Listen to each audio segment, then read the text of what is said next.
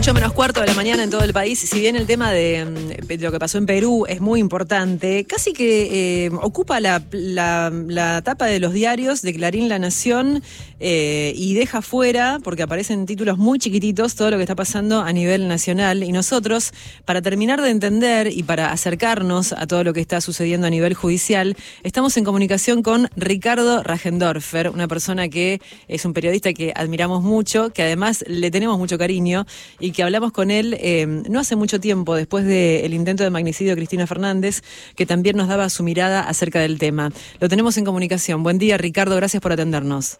¿Qué tal? Un gusto estar hablando con vos. Bueno, muchas gracias. Em, bueno, queríamos saber eh, en principio eso, ¿no? ¿Cómo estás eh, viendo todo lo sucedido? ¿Por dónde querés empezar? ¿Por el fallo a la vicepresidenta?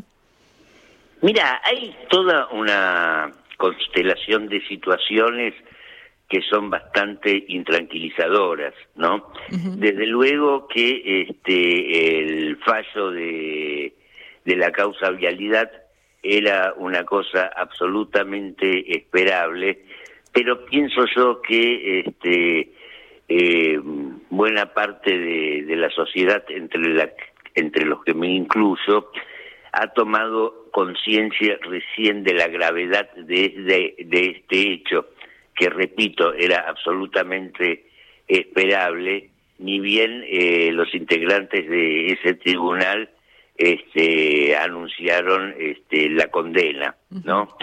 Eh, digo que hay una constelación de factores coincidentes porque en paralelo a esta situación salta a la luz el, vamos a llamarlo así, el affair del lago escondido. Claro, claro. Y en ese sentido, este, eh, nosotros hasta ahora estábamos hablando del Laufer y eh, pienso yo que la razón le asiste a Cristina cuando ya deberíamos empezar a hablar simplemente de mafia judicial, ¿no?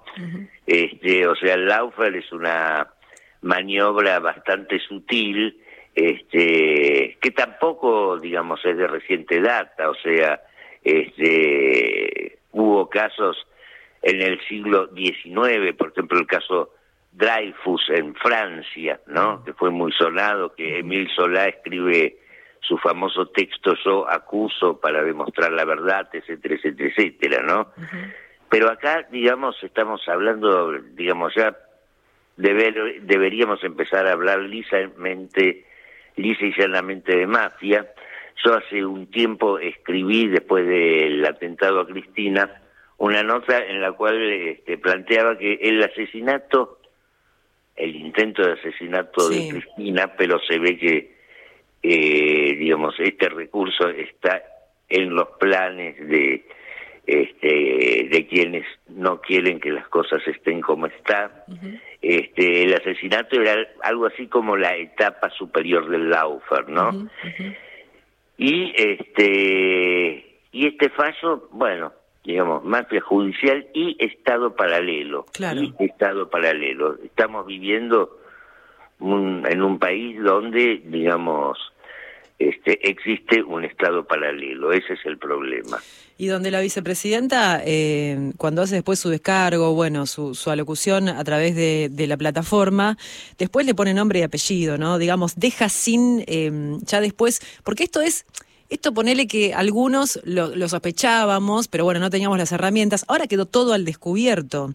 Y ella le pone nombre y apellido a las cosas, ¿no? Me parece que... Exactamente, exactamente. Además, digamos, este, eh, es una situación en la que no hay discusión posible. Mm. O sea, este, esto quedó en evidencia con el quilombo que hubo el otro día en la Cámara Baja, ¿no?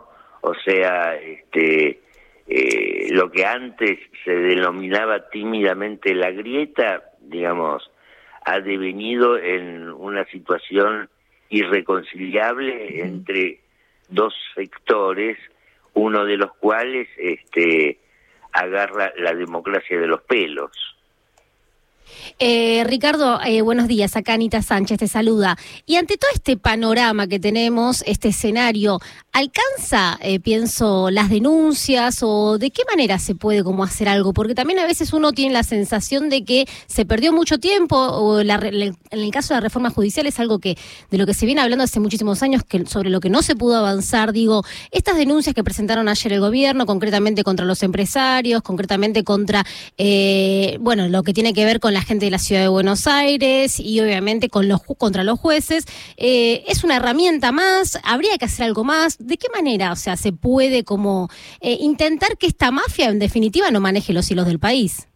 Sí, sí, sí, sí, es una pregunta bastante compleja la que me haces y en ese sentido, este, pienso yo que que soy un periodista simplemente y no un hombre de Estado, y menos aún un estadista, este, es muy difícil, pienso yo, este, maniobrar este, hacia una solución, este, hacia este, ¿cómo, se sale de esto, no? La verdad que estamos en un momento muy muy complejo. Por mecanismos institucionales.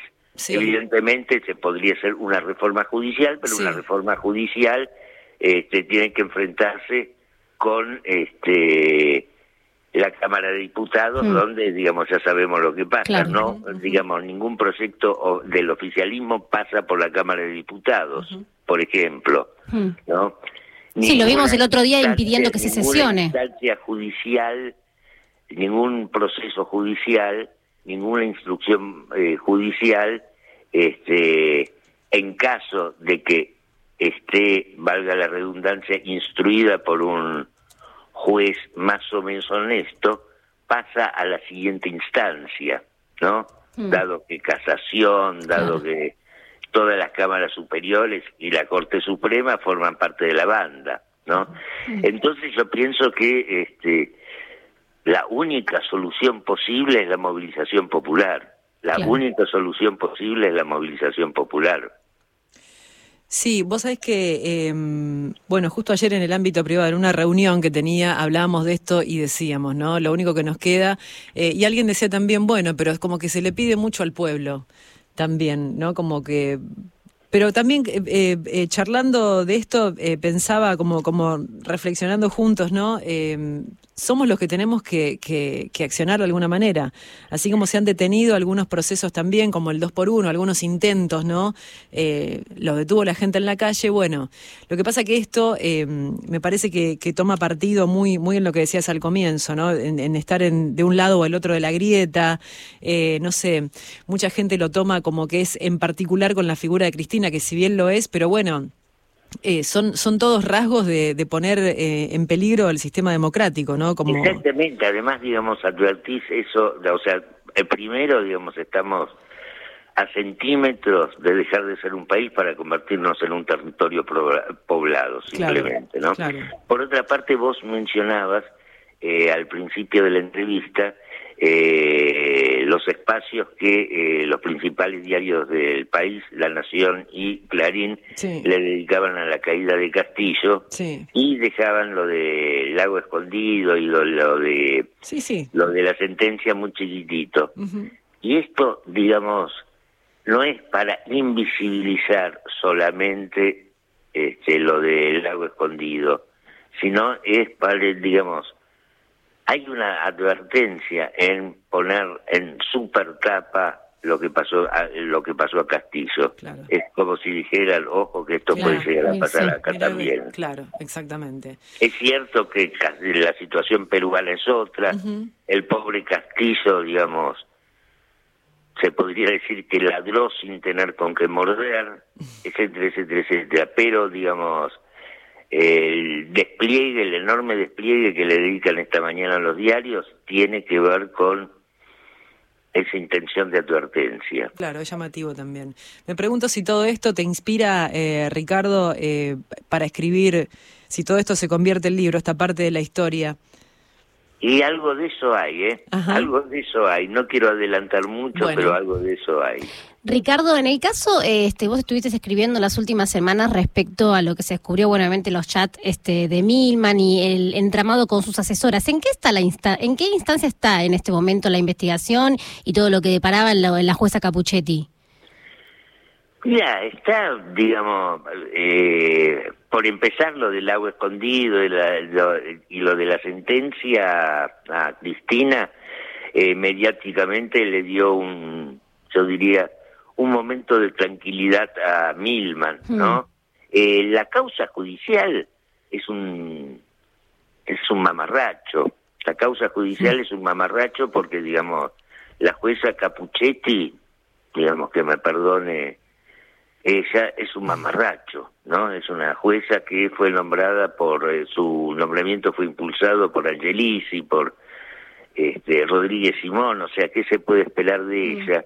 la doctora ha rechazado 35 de los 47 eh, pedidos de prueba realizados por la querella, ¿no? Pretende circunscribir este eh, el hecho, el atentado, el magnicidio en grado de tentativa a este a la acción de un grupito de lumpenes alocados y se niega terminantemente a este, profundizar o a empezar a investigar las terminales políticas del asunto cuando ya se sabe, o sea, la historia, la historia del atentado a Cristina, digamos, este, eh, ya no es un misterio, ¿no? Uno ya no se pregunta este, qué hay detrás de eso, quiénes están de eso, se sabe quiénes están de eso. Por un lado, digamos, Milman y su jefa política, por otro lado los Caputo, la propia Cristina, digamos, lo deslizó en su discurso de, de ayer, ¿no? Eh, o sea, digamos, acá, digamos, también pasa lo que estamos hablando antes, o sea, por un lado está la verdad histórica, y por otro lado está este, la verdad jurídica, ¿no?